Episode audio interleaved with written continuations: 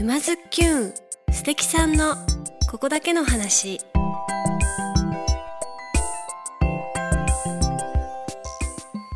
皆さんこんにちは。沼津きゅんナビゲーターのまゆかです。静岡県沼津市よりお届けしているこのポッドキャストは人生を楽しむクリエイターにリレー形式でインタビューしております。今回はひととき百貨店マネージャー藤井さやかさんからのご紹介でレインボープラネッツ代表高橋美香さんインタビューしてまいりました。グリーフシェアのための居場所づくりやお話し会ワークショップなど様々な活動をされている美香さん。一体どんなお話が聞けたのでしょうか？早速どうぞ。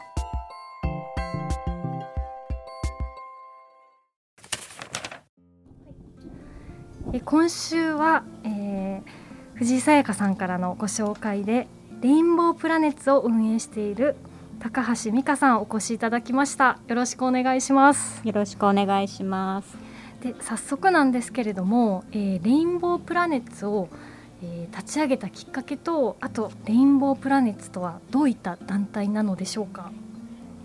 はいえー、っと私は2009年あの第2子が誕生しまして、えーと、2人目育児に慣れてきた生後3ヶ月ぐらいの時にあの悪性ラブドイド腫瘍という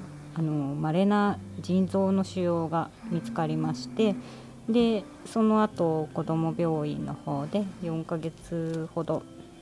闘病生活をしてあの生後7ヶ月であの息子がお空に帰ってしまったんですけれどもあの当時は SNS とかインターネットも情報が今ほど普及していない時代だったのであの誰かにこう気持ちを聞いてもらいたいとか、うん、あの一人ぼっちでどうしたらいいんだろうって思っていた時にあのどこからも情報は得られないしまだこう、ね、息子の闘病中で、うん、担当の先生だったり看護師さんだったりあのあとはあの入院してるお子さんたちがあの遊ぶためのプレイルームがあるんですけれどもそこでこうまだ寝返りもできない息子を連れて行ってこうお母さんたちとお話をする時間が、まあ、一番安心できる時間だったんですけれども、まあ、息子が亡くなった後っていうのはあのその関係がこう急にプツって取り切れてしまって、はい、あのそれまではこうもう緊張とあの日々忙しい毎日からあの息子が亡くなってしまってあの誰ともつながりがなくなってしまったような状況で。それがまさにききっかけというか。そうですね、ん、なんかそんな思いもあってあの誰に助けを求めていいかとか頼れる場所があるかどうかとかやっぱ病院やそういう行政機関でもそういった情報っていうのは提示されることはないですし自分で探すって言っても情報は出てこないし、うん、あの今でこそそういう子育て関係の支援はたくさん出てきたけれどもあのお子さんを亡くされた方へ向けてそういったサポートっていうのは今もほとんどないのが現状なんですけれどもやっぱりこう流産されたり死産されたりし,、ま、してしまう方っていうのはあの決してあの少なくはないんですね、あの50人に1人ぐらいの方はあの経験をされているんですけれどもやっぱり日本の風潮でまあ、そういう話はなかなかやっぱタブー視されがち。だけれどあのお腹に宿ってくれたちっちゃな命のことをお母さんたちはすごい大切に思っているしあの愛する我が子のお話をしたいっていう方もあのいらっしゃるんですけれどもなかなか打ち明けづらい。で私自身もあの息子がいたことをなかなか言い出せずでまあ、上に当時2歳だったお姉ちゃんがいるんですけれども、まあ、翌年に幼稚園に入園したりしてで同じぐらいの子供を見てちょっと辛い気持ちになってしまったりとかあとはやっぱ新しいその環境に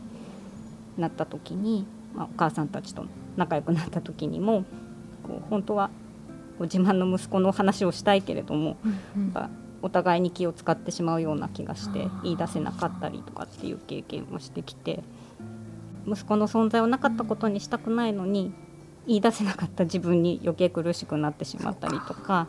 あのこう悪いことをしてるわけじゃないのになんで言えないんだろうと思って辛くなってしまったりとか。でやっぱり周りに同じ経験をされている方もいるかもしれないけれどもやっぱ打ち明けられずにそうつながりが作ることができない、でそうですね言葉にこうできないような孤独感うん。っていうのをずっと戦ってきてなんかそこからこうあの団体を立ち上げられたっていうのってものすごく一歩どころかめちゃくちゃバーンジャンプしてるように私にはすごく感じたんですけど なんかそのもしれない。ドンとこうなんて言うんでしょうね。あのまさにそういうあのお父さんお母さんたくさんあの日本中と言わずもう世界中にはたくさんいらっしゃると思うんですけども実際この団体を運営していこうっていうこのあのまあもちろんご縁とかうん。タイミングもすごくあったと思うんですけれども、あの一番本当に最初は本当に誰にも知り合いの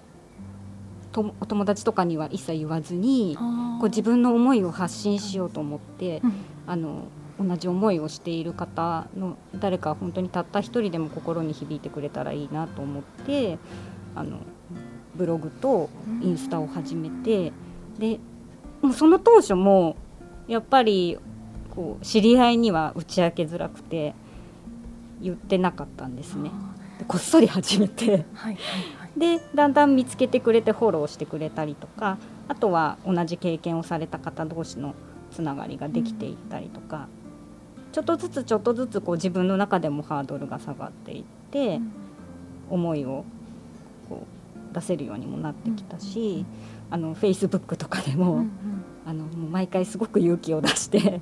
あの息子とのことを投稿してたんですけれどもあの知り合いとかの中にも言い出せないだけで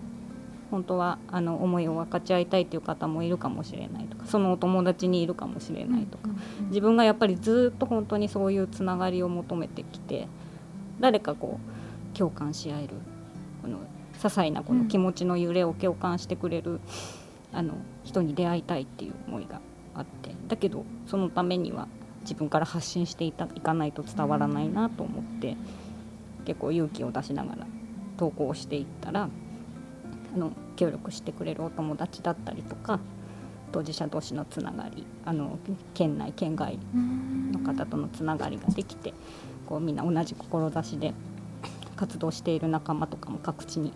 出てくるようになって、ね。やっぱそういう方の支えっ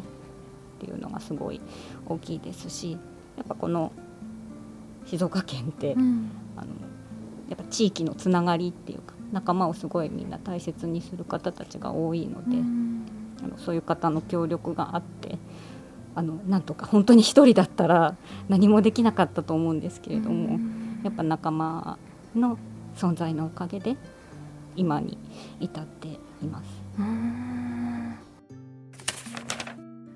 実際そのレインボープラネッツの団体の、えー内容としては今あのお名刺もいただいたところに書いてありますグリーフシェアのための居場所づくりとか、まあ、サークル活動とかっていうことなんですけれどもあの具体的にはどういったことをしてらっしゃるんでしょうか？今の活動内容としましては、あのお子様を亡くされた方向けのお話し会気持ちを分かち合うお話し会という形で2ヶ月に1回程度開催させていただいています。であのやはりそのお話し会に参加するのにもすごくやっぱり勇気のいることですしこうお友達を誘って参加するっていう感じのものでもないのですごく勇気を出して参加してくださってると思うんですけれどもあの私としてはその来たい時にいつでも来て、うん、あのちょっとほっと一息ついてお帰りいただくような居場所づくりをしていきたいなと思っています。なんかお話ししなきゃって。な なんとなくこう ねかしこまっちゃうというかそうなんです、ね、結構少人数でされてらっしゃるんですよね。ね。はい、であのなるべくこう落ち着いてお話できるような静かな場所を選んで開催しているんですけれども、なかなかその言葉に出しづらかったりということもあると思うのであの参加者他の参加者の方のお話を聞くだけだったりあのもうただあのその場で、うん、あの時を過ごすだけでもいいと思うんですよね。じゃあ本当にあのお話を聞きにとかあの誰かと喋りたいなっていうその気持ちを打ち明けたいっていう感じであの行くだけでも大丈夫っていうことですかね。はいはい、もうあの私自身もあのまだ全然うまくお話できない時もありますしあの一人じゃないよって思え、うん、思れるっていうことがやっぱり心の支えに私自身もなってきたので、あのここに来ればいつでもあの仲間がいるよって思ってもらえれば、それが一番かなって思ってます。じゃあその通ったりとかな何かしないとっていうんじゃなくて、まあ、来たい時に来てちょうだいという。そうですね。そうできればあの1回限りじゃなく何度も私もお会いできたら嬉しいですし、はい、あのそこから本当お友達にななるように、うんうん、継続的なご縁につながっていったらいいなって思っています。グリーフケアとかグリーフシェアとかいうふうにあのお伺いしてるんですけどもそれっていうのはこう具体的にはどういうことなんですか、えっと、グリーフケアで、うん、まあ、多くはその大切な方を亡くされた時に起こる、まあ、その悲しみだったりさまざまな感情に対するケアっていうふうに言われているんですけれどもグリーフってそういう喪失経験だったりするのであの死別をされた方以外でも例えばお引越しだったり転職だったりなんか環境が変わったことによる喪失感だったりとかそういったこともあるので誰しもグリーフっていうのは経験しうることであってでそこからこうどのように向き合っていくのかそういったことを考えてケアをしていくんですけれどもやっぱりそのその方のお気持ちだったりとか状況もあのお一人お一人違うのでなんかこうな直すとかっていうこととはまた全然違いますよね。私自身もあのグリーフケアっていう言葉を当時知らずにいて、その自分の中に起こっているその感情っていうものも全く整理もできていなかったし、グリーフケアっていうものがあるっていうことも知らなかったんですけれども、まあ、知らないながらにこう自分の中で気持ちに折り合いをつけて何年も何年もかけてっていう形ですけど、うん、なんかカウンセリングとかとはまた全く違うなんて言うんでしょう方法というか感じがするんですけど。例えば子育て中だったらそういう支援センターだったり、うんうんうん、子育て親子向けのイベントに参加したりとかあの特にカウンセリングとかを受けなくても、うん、なんかその場でこうお話をするだけでこうふっと心が軽くなれるっていうこともたくさんあるじゃないですか。で私自身もあの、まあ、グリーフケアというものではないですけどカウンセラーとかカウンセリングとかも受けたりしたこともありますしいろいろこう勉強したりもしたんですけども、その知識があったからといってそれがあの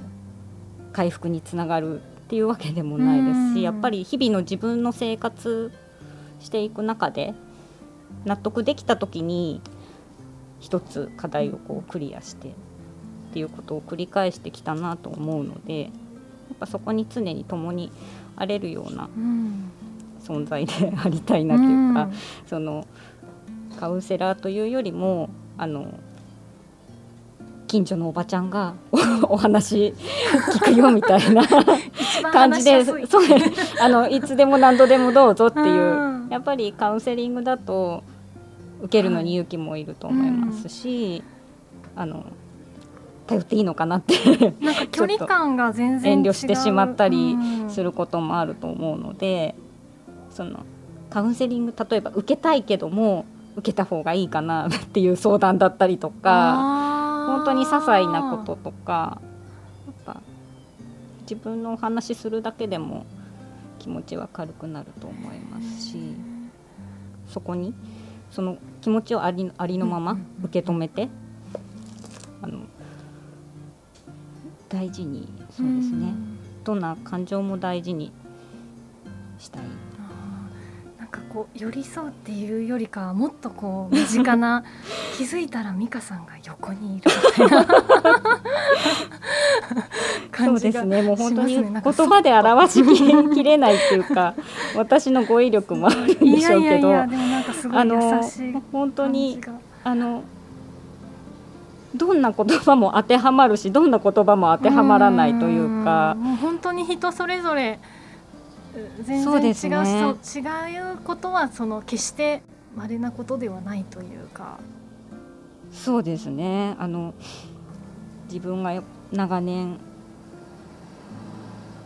経験してきて、うんうん、それをすごく感じたのでなのであのご自分を責めてしまう方とかもいらっしゃるけれども、やっぱどんな気持ちもそのお子様を思う愛情から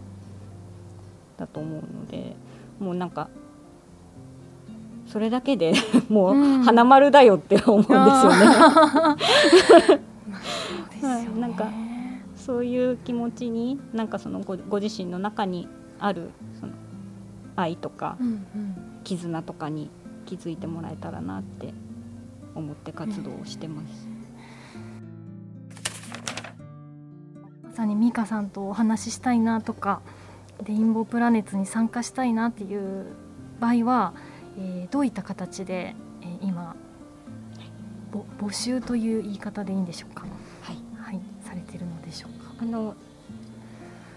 開催予定日の1か月ぐらい前に、あの申し込みフォームを出しているんですけれども、はい、インスタグラムのプロフィールの方にリンク集を作っていて、はい、そちらを開けば最新の状態の更新情報が出ているのでそちらからいつも申し込みいただいているのでインスタグラムをフォローしていただいていればそちらからあのアクセスできるようにはなっています。アカウント名は、はい、レインボードット